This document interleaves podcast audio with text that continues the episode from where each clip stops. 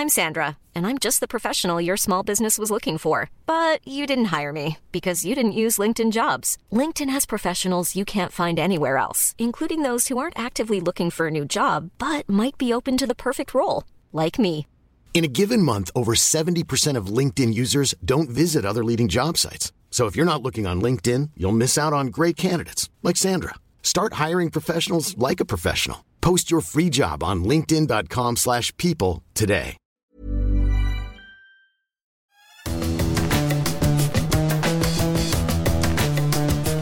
Salut les fous du volant Vous avez rêvé de pénalité, de dépassement des limites de la piste Oh, quelque chose me dit que vous avez regardé le Grand Prix d'Autriche. Stéphane, est-ce que tu veux nous parler de tes rêves de la nuit dernière Des cauchemars plutôt. Oui, ou si tu veux, du moment qu'on peut en parler euh, devant euh, euh, nos, nos abonnés. Un Grand Prix d'Autriche remporté par Max Verstappen, mais dont les vedettes ont été les commissaires sportifs débordés, assaillis de plus de 1200 signalements d'incidents.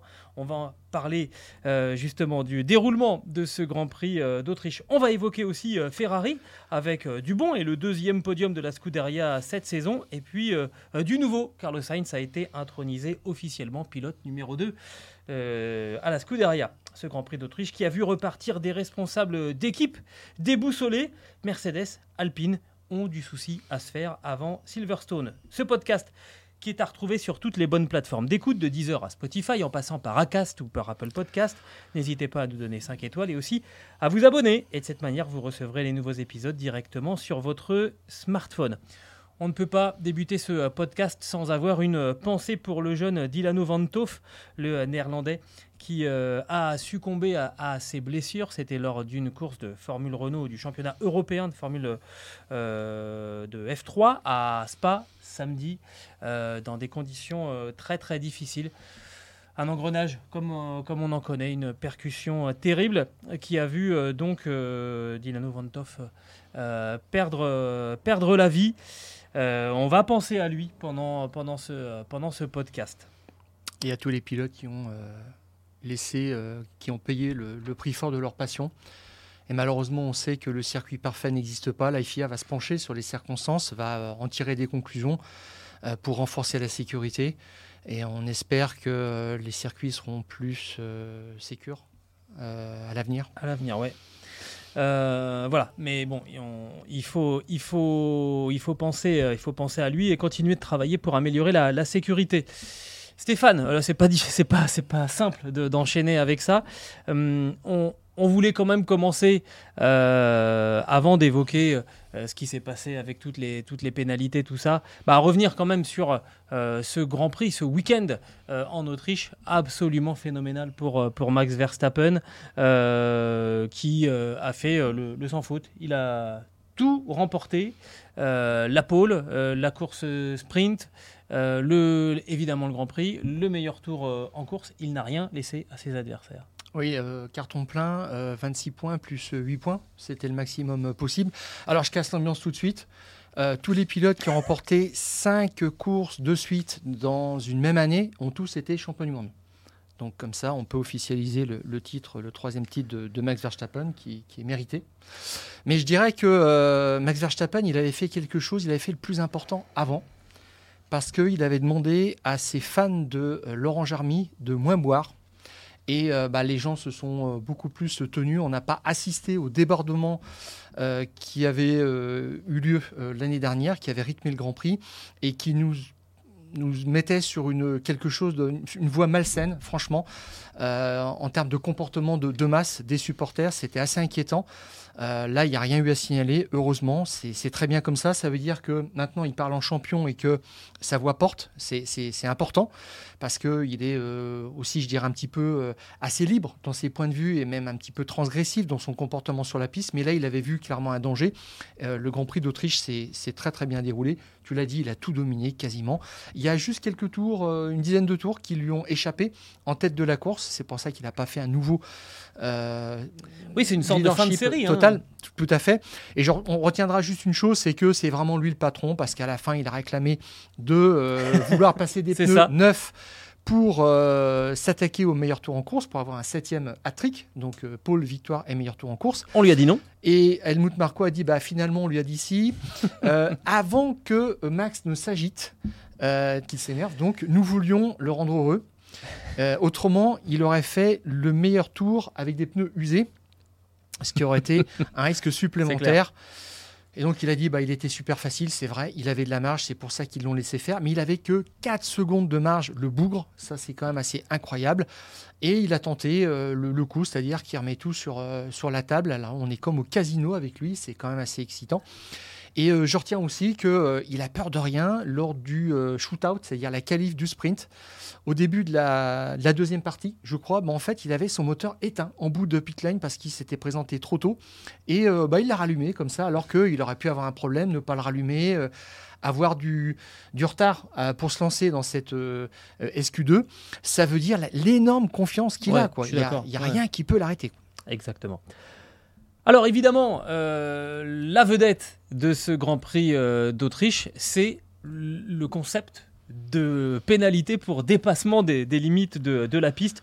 Les chiffres euh, donnent le tournis. hein. 1200 incidents euh, signalés, euh, 145 secondes de pénalité attribuées, 5 heures de visionnage et de calcul pour publier le résultat définitif. Euh, ce Grand Prix d'Autriche 2023 euh, qui a été en fait une longue litanie d'annonces de, pénalités.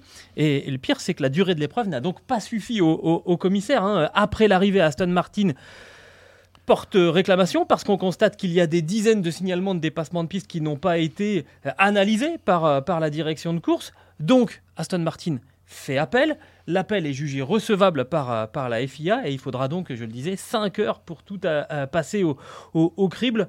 Bilan 83 tours annulés en, en plus, 12 pénalités supplémentaires.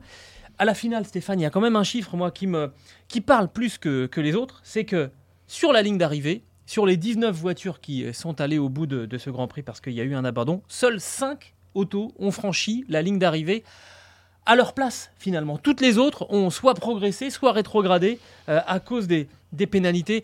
Quand on sait euh, le, souci que se donne la Formule 1 pour être plus lisible, plus accessible, là on est exactement à l'inverse de tout ce qu'on veut faire dans cette discipline. Oui, puis c'est assez catastrophique parce qu'effectivement, euh, Red Bull écrase le championnat, 10 victoires de suite. Maintenant, on ne sait plus comment faire, comment euh, euh, retourner euh, la situation dans tous les sens pour dire où est-ce qu'on peut trouver du positif là-dedans. À Spielberg, c'était même le championnat du monde de la délation. hein. Les pilotes étaient vraiment occupés à dénoncer le pilote qu'ils avaient devant pour dire Allô, patron, il vient de sortir encore, qu'est-ce qu'on fait Est-ce qu'ils l'ont bien vu à la FIA Enfin, il y avait quelque chose un petit peu désagréable là-dedans. Alors, le premier qui a agi sans surprise, c'est Lando Norris parce que euh, vraiment, euh, il, est, il est le premier sur euh, là-dessus et, et tout le temps. C'est le premier dont on nous a fait entendre le, le- le- le message radio. faut Oui. bien dire qu'on n'entend pas tous les échanges il, est, radio. il est assez coutumier du fait quand même, euh, d'habitude. Et euh, bah là, ça, ça, ça a payé en plus parce qu'il ré- récupère la quatrième place euh, sur un, déclassement, Ouais, sur, pénalité. Mais effectivement, ça avait commencé l'année dernière. C'est ce que j'allais dire, on n'a pas retenu les leçons finalement de ce qui s'est passé en, en 2022 sur, sur ce circuit déjà à Spielberg. Tout à fait. L'année dernière, il y avait eu 43 euh, dépassements de, de limites euh, en course. Et euh, cette année, on en a eu euh, 95 le dimanche. Donc c'est une augmentation de 120%. Donc ce qui s'était passé dernière n'a servi à rien. C'est comme une étrangeté. Euh, pour rappel, sur ces questions de, de limites de piste dépassées, il y en a eu 47 donc le premier jour euh, vendredi avec une euh, séance de qualif. Il y en a eu 20 euh, samedi avec euh, la qualif sprint plus le sprint. Et Ils ont donc été un peu plus 95 indulgents parce qu'il a, il a plu, euh, il a plu samedi. Tout à fait. Bah, là, tu vas un petit peu moins à la limite. C'est clair, tu cherches moins les limites, tu cherches surtout à les trajectoires qui te t'offrent du grip. Donc c'est un petit peu différent, même si c'est un petit peu à l'extérieur. Ils ont été très prudents. Donc oui, c'est une explosion complètement des, Et le dimanche, chiffres. on en a eu combien? 95. voilà. Donc joli. ça fait 162 en tout pour les trois jours. Donc euh, Belle moyenne. euh, là, c'est caractérisé. Euh, alors, pourquoi, pourquoi tout ça finalement, Gilles? Euh, On nous a cité euh, l'exemple en fait d'autres circuits qui partageaient aussi euh, des événements dans le championnat du monde de Formule 1 et dans le championnat du monde de, de, MotoGP, c'est vrai. Je rappelle, il y en a 6, 5 en plus de Spielberg, qui sont Austin, Montmelo, Silverstone, Imola, qui sera encore au calendrier l'an prochain, et Losail, et qui posent beaucoup moins de problèmes. Donc là, où est le, souci? Alors, une des explications, et on l'a entendu notamment chez nos, chez confrères de Canal, c'est qu'effectivement, pour homologuer les, circuits au grade 1 en, MotoGP, il faut qu'il y ait au minimum 2 mètres euh, de dégagement asphalté au-delà de, euh, de la piste, ce qui peut se comprendre pour euh, des éléments de sécurité en ce qui concerne la moto. Là, dans les virages 10 et 11 qui ont concentré euh, quand même l'énorme majorité des, dépassements de piste, on n'a pas 2 mètres de dégagement asphalté, on en a 150. Enfin, En fait, tout le dégagement est, est asphalté. surtout que 2 mètres, c'est pile la largeur, la largeur de la voiture. Voilà. Donc, on en fait plus, c'est inutile. Il euh, n'y a même pas euh, une zone dissuasive au-delà de ces deux mètres. Donc c'est pour ça que les gars, ils vont allègrement et ils ont raison. Euh, bon, pour faire un chrono, pour essayer de sortir de la Q2 pour passer en Q3, bon, bah, tu tentes ta chance. Pour essayer de grappiller quelques dixièmes pour revenir sur un adversaire bah, qui est devant vous, c'est pareil. c'est exactement. Donc on comprend tout ça. Et, et même ce qui est assez incroyable, finalement, c'est que dans les équipes, on s'était fait à cette idée de prendre des pénalités. Euh, à un moment d'ailleurs, Toto Wolf l'a dit euh, à Hamilton, de toute façon, tous ceux qui sont devant toi vont prendre des pénalités. Donc tout ça, c'était provisionné. Tout le monde aurait ses 5 secondes de pénalité et puis on en resterait là. Euh, il y a d'autres gens comme Pierre Gasly qui ont dit, bon, bah, de toute façon, ça n'a rien changé au résultat avant son, déclassement. Mais là aussi, c'est pareil, c'est que quand tu sais que tu prends 5 secondes de pénalité, bah, tu, les gères, tu, tu, ajustes ta stratégie en fonction de ça. Et puis, entre guillemets, tu l'effaces. Alors là, sauf que bon, bah, c'est au stand quand même que tu, tu le fais. Donc je trouve, je trouve que c'est mieux. Et ils ont protesté effectivement sur ces délais.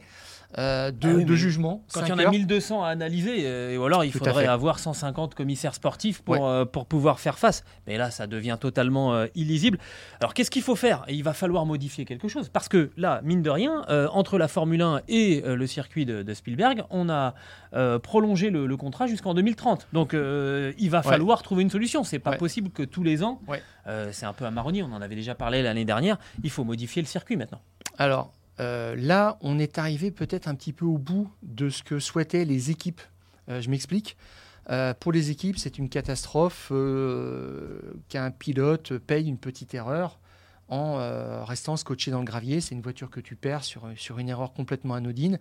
Et c'est pour ça qu'on a mis de plus en plus de dégagements bitumés. quand on fait une erreur aussi, on part au loin. Euh, on casse pas la voiture sur euh, des grosses bordures, donc c'est pour ça aussi que les bordures sont assez lisses, sont assez plates. Et on est resté un petit peu là-dessus, sachant que ça euh, mettait moins à mal les voitures, donc ça augmentait le taux d'arrivée.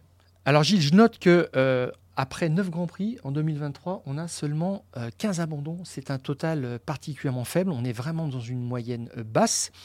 Alors que par exemple, en 2018, j'ai juste remonté les cinq dernières années, on en avait 37. Ensuite, on en a eu 20, puis 33 euh, en 2020, 16 à nouveau en 2021 et 31 en 2022. Et, les, équipes, c'est vrai, ne veulent pas euh, voir enfin laisser en cours de route des, voitures euh, sur, en, bord de piste. Euh, elles veulent avoir les deux voitures à l'arrivée pour maximiser les potentialités de, marquer des points. On est vraiment là-dedans. Et puis pour l'image aussi, de toute façon, une voiture qui abandonne sur un accident, etc., c'est mauvais. Et c'est pour ça qu'on a cédé à cette tentation de mettre du bitume. Ce que j'allais dire, c'est quand même l'essentiel de la course auto. C'est pas faire d'erreurs. Ça veut dire qu'il faut à ah, un moment sanctionner les erreurs des pilotes. Oui, c'est un circuit qui n'est pas punitif. On est tombé dans quelque chose de caricatural euh, à Spielberg de ce point de vue-là. Je pense qu'effectivement, il faut changer des choses. Et là, euh, bah, qu'est-ce que propose Wolf? Il a dit il faut revenir aux saucisses, là, tu sais, les, grosses saucisses rouges, là. Alors... Euh, et, et il, a, il, a, dit et acté en fait que les équipes et les pilotes ne devront pas se plaindre quand on détruit des voitures, des fonds plats, etc., en passant sur ces bordures arrondies qui sont assez hautes et qui cassent tout. Alors, le, problème des, de, ces grosses, de ces gros vibreurs orange là qu'on appelle des, des, saucisses, c'est que si la voiture arrive euh, vite, elle décolle. Et là, il y a un vrai problème de, de sécurité.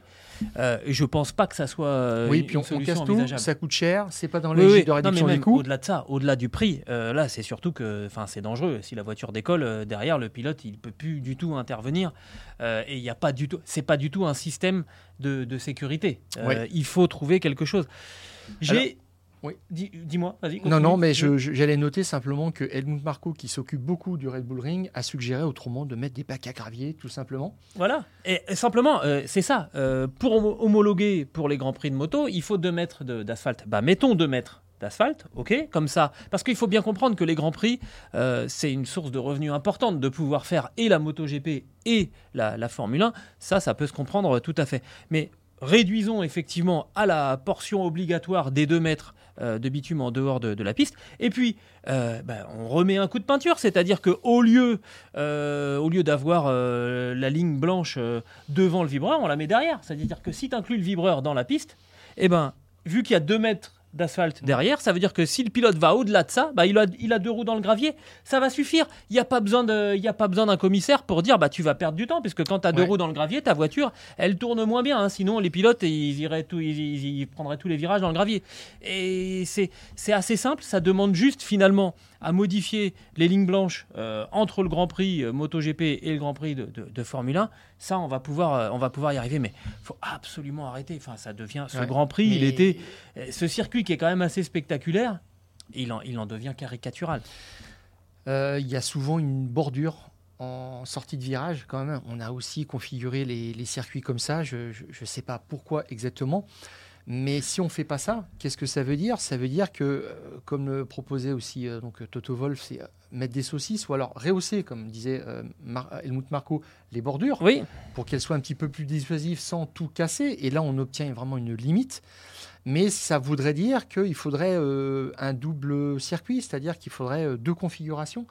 Et il faudrait remettre des, des bordures hautes pour euh, la Formule 1, ce qui voudrait dire homologuer à nouveau tous les ans le circuit parce que euh, il passerait sans arrêt de la version MotoGP à la version euh, monoplace.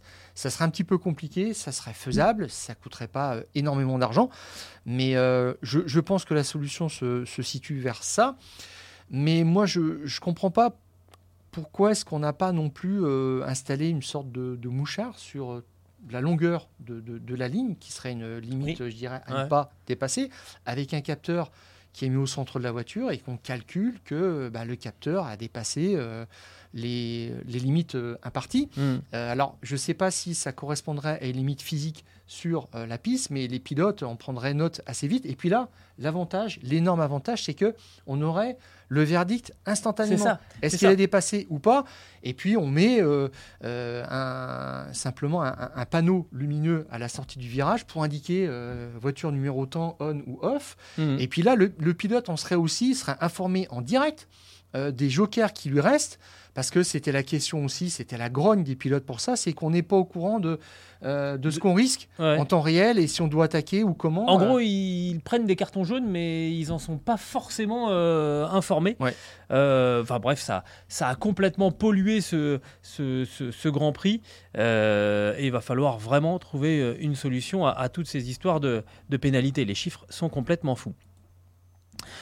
Alors, pendant ce Grand Prix, on, a quand même eu euh, du côté de chez, euh, Ferrari, euh, pour Charles Leclerc, une éclaircie et un éclaircissement. On va jouer un petit peu sur les mots dans, ce, dans cette partie consacrée à, Ferrari.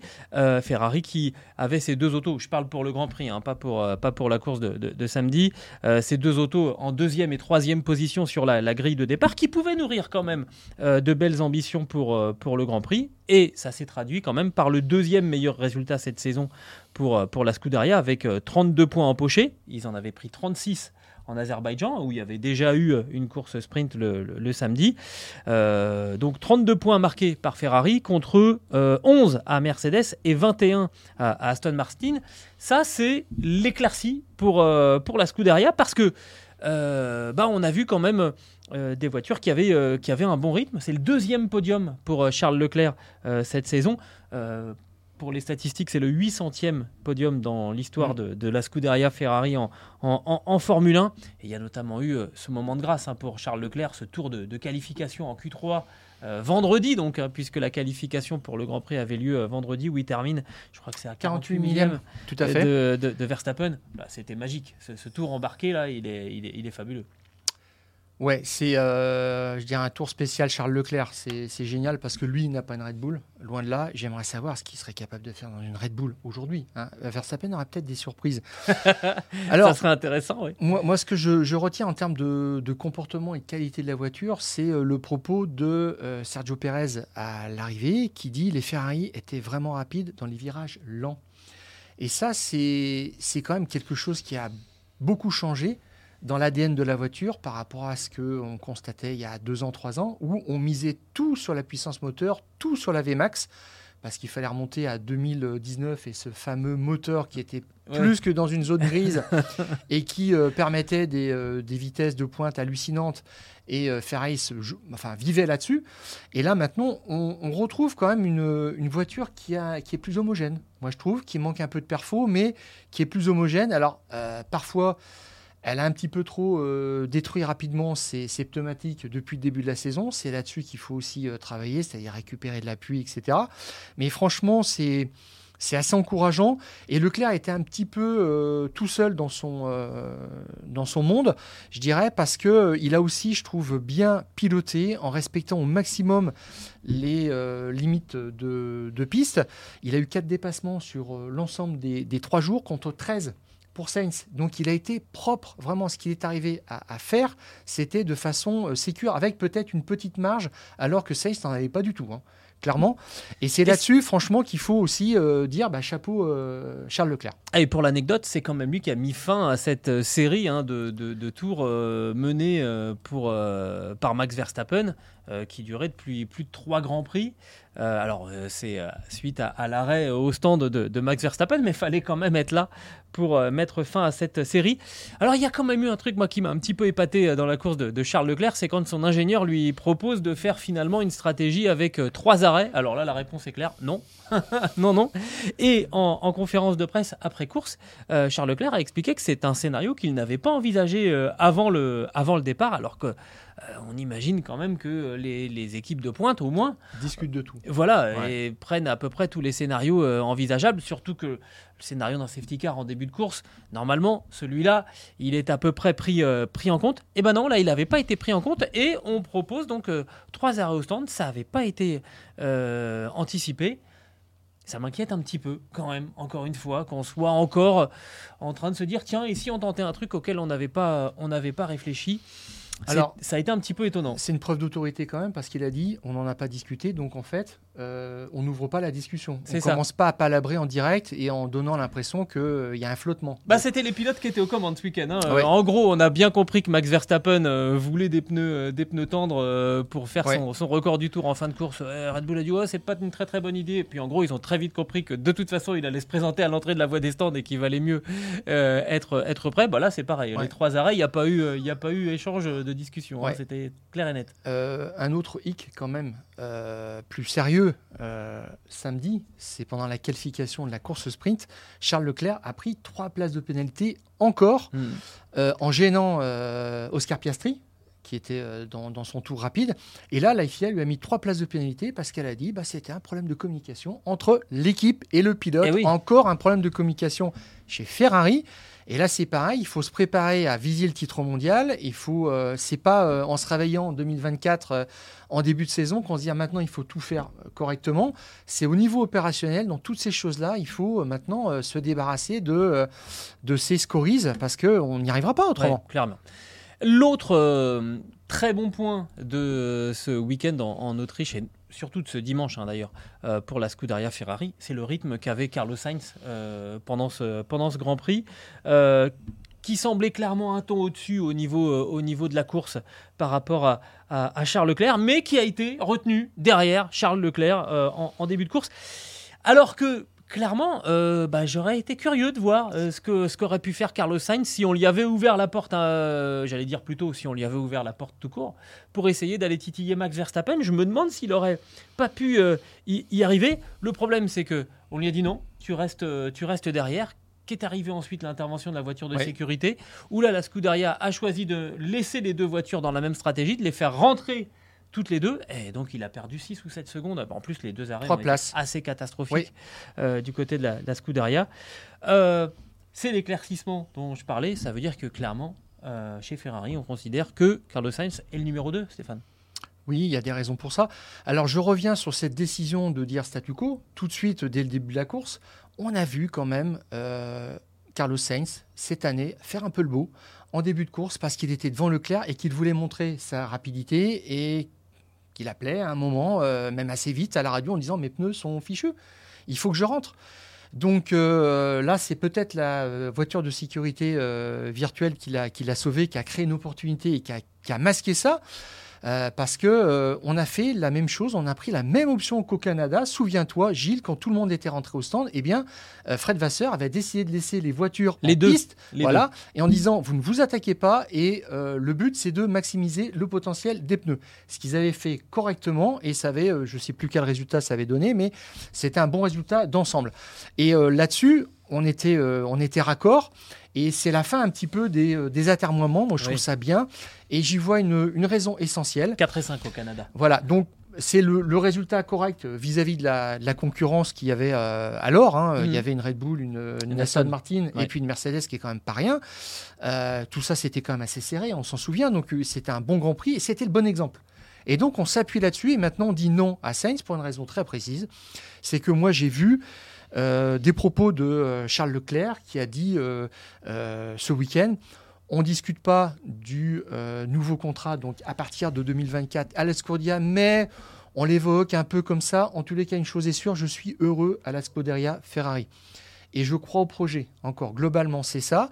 Et pendant ce temps-là, Sainz fait des allers-retours chez Audi, enfin officiellement là pour l'instant chez Sauber. des discussions qui sont nombreuses euh, qui ont euh, été euh, particulièrement vus dans le paddock à, Montréal. Ça veut dire quoi? Ça veut dire qu'il est clairement tenté par l'option Audi. Et moi, je serai Audi. Eh bien, j'essaierai de l'avoir le plus vite possible parce que c'est pas en 2026 qu'il faut commencer à avoir deux gros calibres. il, faut, il faut essayer de le recruter assez vite, à la fin de son contrat. Euh, je crois que c'est 2024, et même peut-être avant. Et là, je, pense qu'il y a peut-être une hésitation. Et on sent chez Ferrari que Sainz n'est peut-être plus tout à fait dans sa tête euh, juste chez, euh, chez Ferrari jusqu'à la fin de son contrat, et qu'il est peut-être tenté par l'aventure Audi. Et là, il y a au moins un flou à ce niveau-là, et on dit, bon, ben, c'est clair, on, sait ce, on connaît celui qui veut rester, et on sait celui qui est tenté par un départ.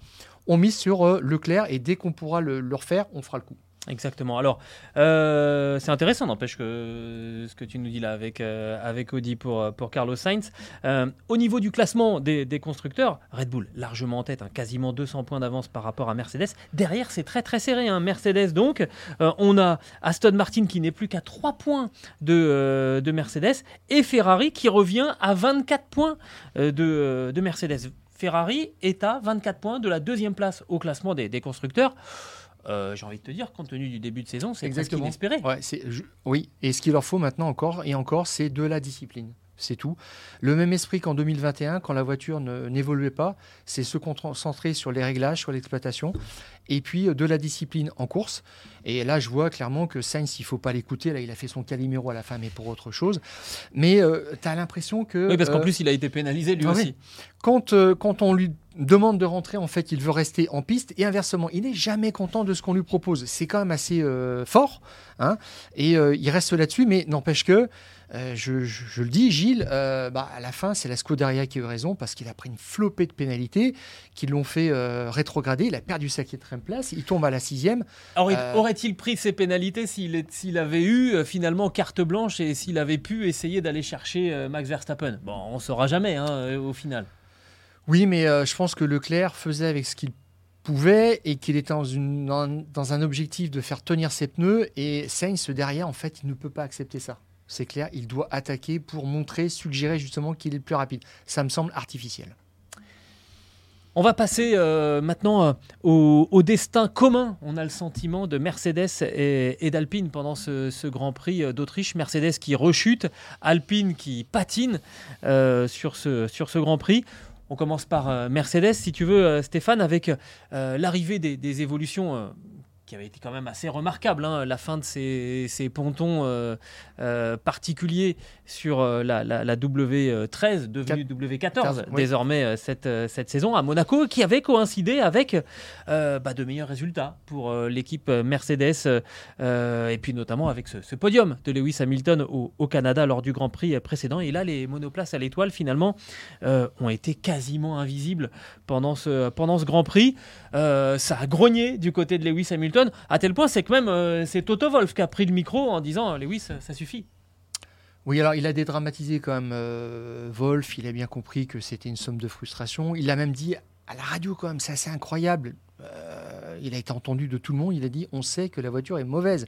Il dit la- la- ta Mercedes est mauvaise. Ouais. C'est- le message que s'envoie, c'est quand même une contre-publicité, mais il faut ça pour le calmer parce qu'il est sorti de sa course, parce qu'il est obsédé par ce qui se passe devant. Est-ce que ceux Par qui les sont devant pénalités. vont avoir des pénalités, etc. Et là, c'est vrai que c'est pas c'est pas bon pour la sérénité. Alors moi, tu vois, je, je- je suis contre les, les communications radio. Si, si les pilotes n'avaient pas toutes ces choses-là, bah, ils se con- concentreraient sur, sur leur course. Mais euh, effectivement, il a fait beaucoup de sorties, euh, y compris en, en, en- en Q1 de la, la qualification de la, de la course sprint. Sur le shootout. Euh, voilà, sur le shootout euh, samedi.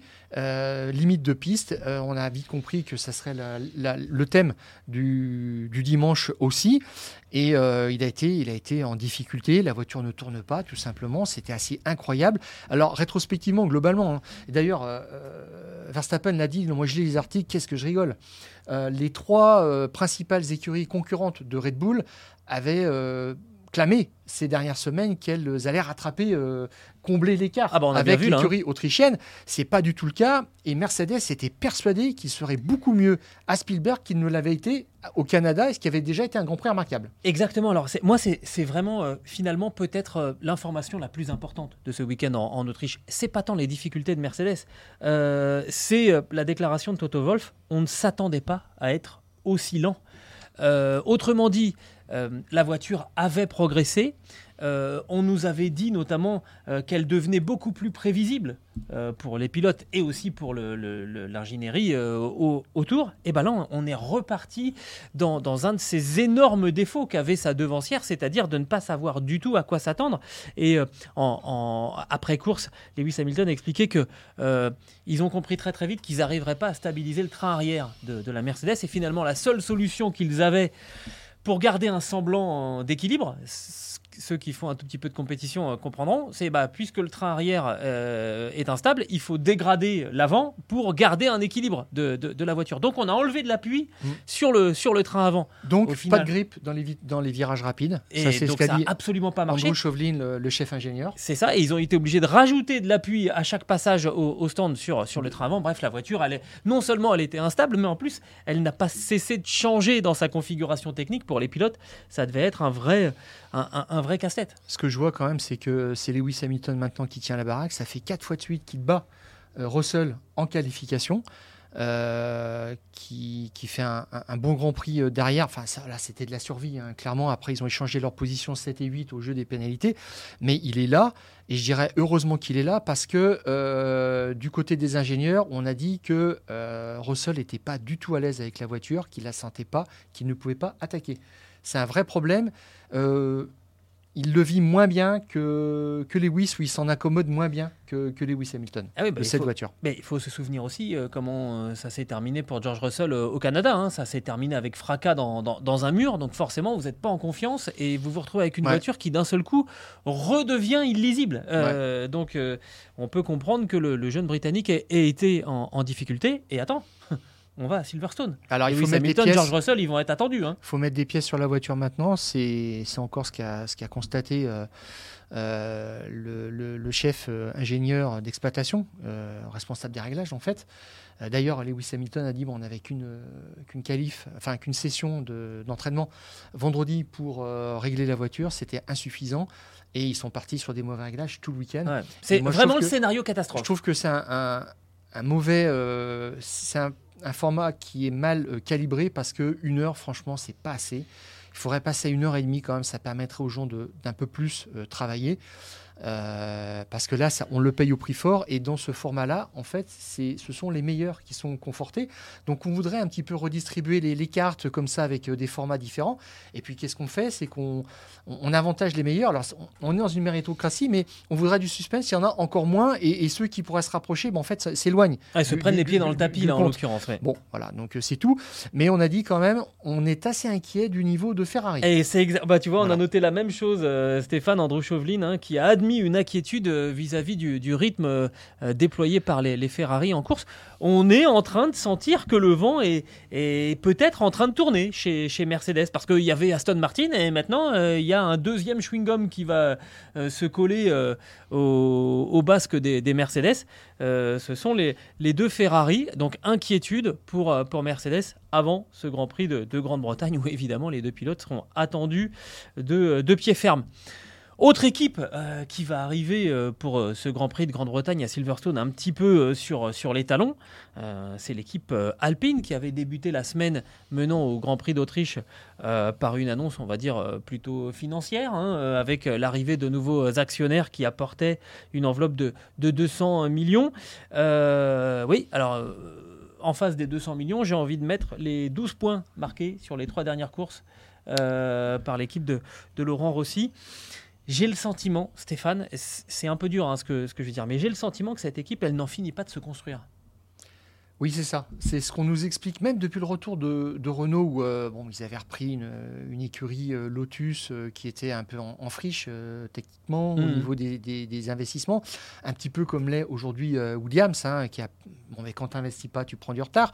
Mais là, maintenant, on est dans euh, l'ordre normal des choses, le recrutement. On nous dit encore qu'il faut recruter, mais c'est ce que font toutes les autres écuries. C'est la vie normale d'une écurie. Donc il n'y a, rien à chercher d'extraordinaire de ce côté-là. Alors tu cites les, 12, les 12 euh, points euh, récemment marqués par, par Alpine, le, petit pécule. J'en vois 47 marqués depuis le, début de l'année. Au total C'est pas un total extraordinaire, c'est 10 de moins que l'année dernière à la même époque après 9 Grands Prix, sachant qu'en 2020, euh, Renault en avait rentré 83 quand même, mhm. et, euh, et, que Alpine, dans sa première saison, on avait marqué 32. Euh, on nous expliquait qu'on redémarrait vraiment et que ça allait monter en puissance. c'est le début, le fameux début de L-Plan avec ses 100 Grands Prix pour, pour devenir champion du monde. Le, temps passe et, et finalement, on voit on voit pas grand-chose de, très convaincant. Il y a eu ce podium à, Monaco, mais Monaco, est-ce que c'est vraiment représentatif de, la performance d'une voiture? Euh, Clairement non. Et d'ailleurs, la, déclaration de Otmar Zafnauer, hein, le patron de l'équipe euh, Alpine euh, F1, ce résultat met en évidence nos lacunes, notamment, notamment notre capacité à nous battre le jour de la course avec nos plus proches rivaux la semaine prochaine, autrement dit pour euh, le Grand Prix de Grande-Bretagne. Nous aurons une évolution sur la voiture à Silverstone. On a hâte d'ajouter davantage de performances lors des épreuves à, venir. J'ajoute la déclaration de Gasly, McLaren a été rapide ce week-end, ce n'est pas bon signe pour nous. Voilà, donc c'est clair, on le sait bien. Euh, on vise autre chose normalement que des 9e euh, et des 10e places. et là-dessus, oui, effectivement, moi j'attends encore euh, Pierre Gasly. Et euh, on est toujours dans un entre-deux. Euh, quand il sort de la voiture, quand il livre ses impressions, j'ai toujours encore un peu l'impression de voir le Pierre Gasly d'AlphaTauri.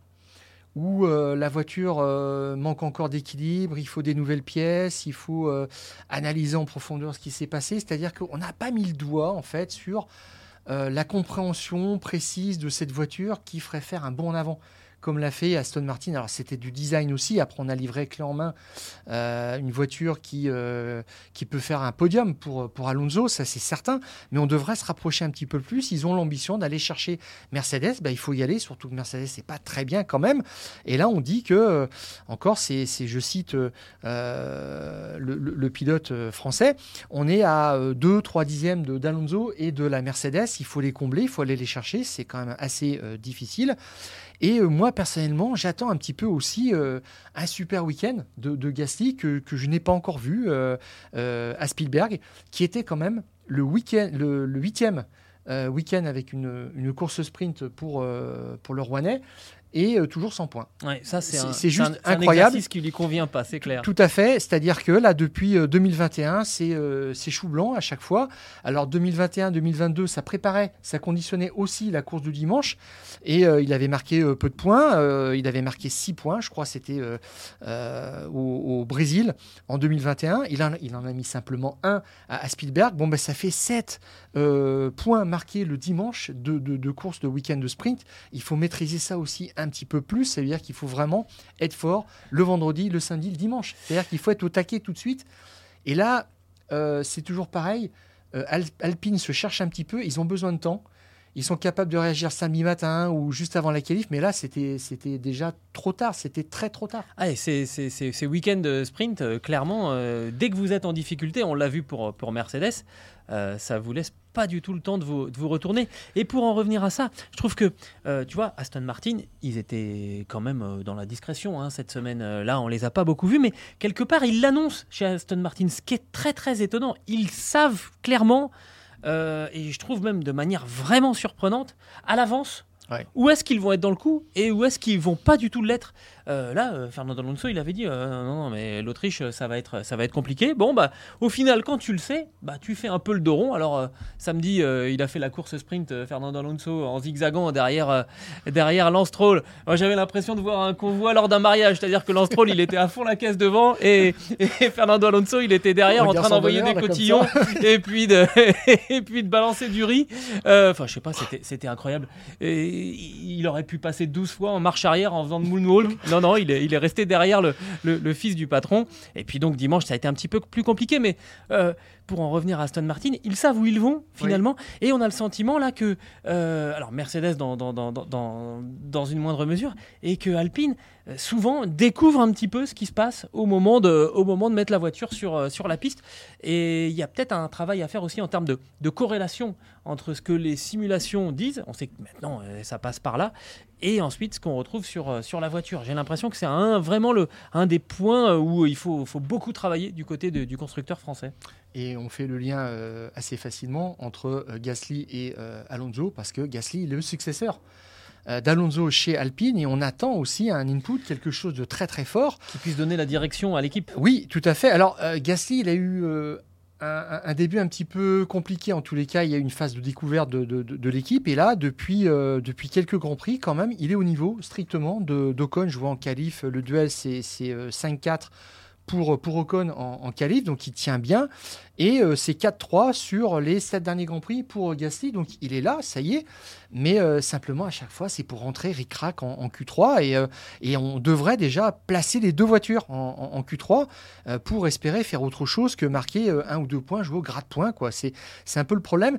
Et quelque part, est-ce que c'est pas aussi un souci que ces pilotes soient aussi euh, semblables? Là aussi, c'est la question. Est-ce qu'il ne faudrait pas un, pilote qui a un autre profil, ou en tous les cas qui a un background un peu plus important? De toute façon, on, pense encore un peu à Alonso hein, euh, là-dessus, pour euh, aiguiller, pour euh, faire des contre-propositions, parce qu'on on- ça va un petit peu toujours dans, le même sens.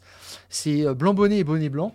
Ils sont assez proches l'un de l'autre, mais il y en a pas un qui qui pousse à, l'émulation. Ils se, battent tous les deux, mais c'est pas suffisant parce que ne quelque part ils ne dépassent pas les limites de la voiture. Bon, mais oui, ça c'est ça c'est bien résumé. Ils ne, ils ne surperforment pas. Ils sont dans la performance, il n'y a pas de problème, mais ils sont pas dans le 101 ou 102%. Ils sont, ils sont 100% c'est clair. déjà, c'est bien, mais euh, c'est un peu difficile. Alors, ils ont fait beaucoup de, de dépassements de limites aussi parce que la voiture a été compliquée. Voilà. Ah oui, mais c'est ça, ils, Mais étaient- ils- ils- bon. ils sont de toute façon, tu les vois, ils sont au combat avec cette auto euh, du, du premier au, au- au dernier tour. En général, quand on dit ça, le week-end suivant, on a un podium, un, un- un- un résultat euh, assez exceptionnel. C'est tout le mal qu'on leur souhaite, mais on, s'impatiente un peu parce qu'on a Ouais. envie de revivre quand même des, euh, des, des grands moments. Là, on a deux, deux vainqueurs de Grand Prix et j'avoue que j'aimerais bien en revivre un cette saison.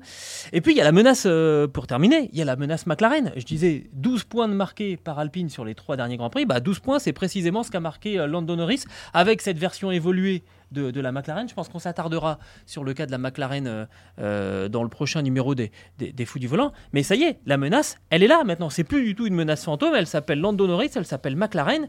Il, y a, il doit y avoir 18 points de retard pour McLaren sur, sur Alpine. 18 points, ça va pas peser lourd. Hein euh, non, euh, surtout que Piastri n'a pas encore euh, trouvé exactement ses marques, je pense, chez McLaren. Il est encore un petit peu derrière. La preuve, c'est qu'en plus, on, avance la sortie des nouvelles pièces pour Lando Norris. On fait un effort pour ça et euh, on laisse Piastri apprendre encore avec, le, enfin rouler avec euh, l'ancien l'ancien package. Il va l'avoir à Silverstone, ça sera super utile dans ses enchaînements quand même assez rapides et, rythmés. donc si lui aussi devient performant, alors là ça va devenir très compliqué. Là ils sont à deux contre 1 pour l'instant chez Alpine. Il faut en profiter, mais il faudrait mettre le, plus possible de, points en banque parce que là McLaren va monter en puissance. Bah, je crois qu'on a tout dit de ce Grand Prix. On aurait eu euh, plein d'autres, euh, plein d'autres choses à dire, mais euh, je crois qu'on a dit l'essentiel sur ce Grand Prix d'Autriche. et ça va s'enchaîner vite maintenant, puisqu'on va prendre la direction de, Silverstone pour le Grand Prix de, Grande-Bretagne. Je vous donne rapidement les horaires si je les retrouve. Première séance d'essai libre vendredi à partir de 13h30. La deuxième sera à 17h. Samedi, troisième séance d'essai libre. C'est un week-end classique. Hein. Là, on a trois séances d'essai libre. La, la, séance de samedi, donc c'est 12h30. La qualification à partir de 16h. Et le Grand Prix sera évidemment euh, donné euh, dimanche à 16h. on a hâte parce que, parce que là, il y a plein de choses à confirmer, à corriger. Euh, on voit plein de choses euh, frémir. Puis là, il y a cet enchaînement quand même assez incroyable. Hein, euh, Silverstone, après, il y aura la Hongrie, la Belgique, et on s'arrêtera là avant de partir en, en vacances pendant l'été. Objectif pour Red Bull, égaler les 11 victoires consécutives de McLaren lors de la saison 88. Euh, ils ont tout pour y parvenir et on va voir spécialement aussi ce qui est capable de faire euh, Sergio Perez, qui est à la dérive depuis quelques grands prix quand même, qui est officiellement pas sur la sellette parce qu'il n'y a personne d'autre de toute façon pour le remplacer. Mais euh, il serait de bon ton qu'il se réveille un petit peu aussi. Bah, il a fait un beau Grand Prix dimanche. oui, tout à fait. Mais moi, je, je, trouve aussi qu'il donne la position de, de, de Ferrari dans, le classement parce que si euh, s'il il termine deuxième, ça veut dire que Ferrari réellement est, encore euh, encore du, travail à faire. Et, l'objectif pour Ferrari, c'est déjà de battre euh, Sergio Perez à la régulière. Ça, c'est déjà un bon indicateur. Bon, eh ben on se retrouve euh, la semaine prochaine dans un nouveau numéro des, Fous du Volant. N'hésitez pas, euh, on vous le disait, hein, euh, à nous donner 5 étoiles et puis aussi à vous abonner. Et de cette manière-là, eh bien, vous recevrez les nouveaux épisodes directement sur votre smartphone. Bah, on va vivre ce week-end du côté de la, la Grande-Bretagne avec beaucoup d'intérêt. Et puis d'ici là, Stéphane, on coupe le contact.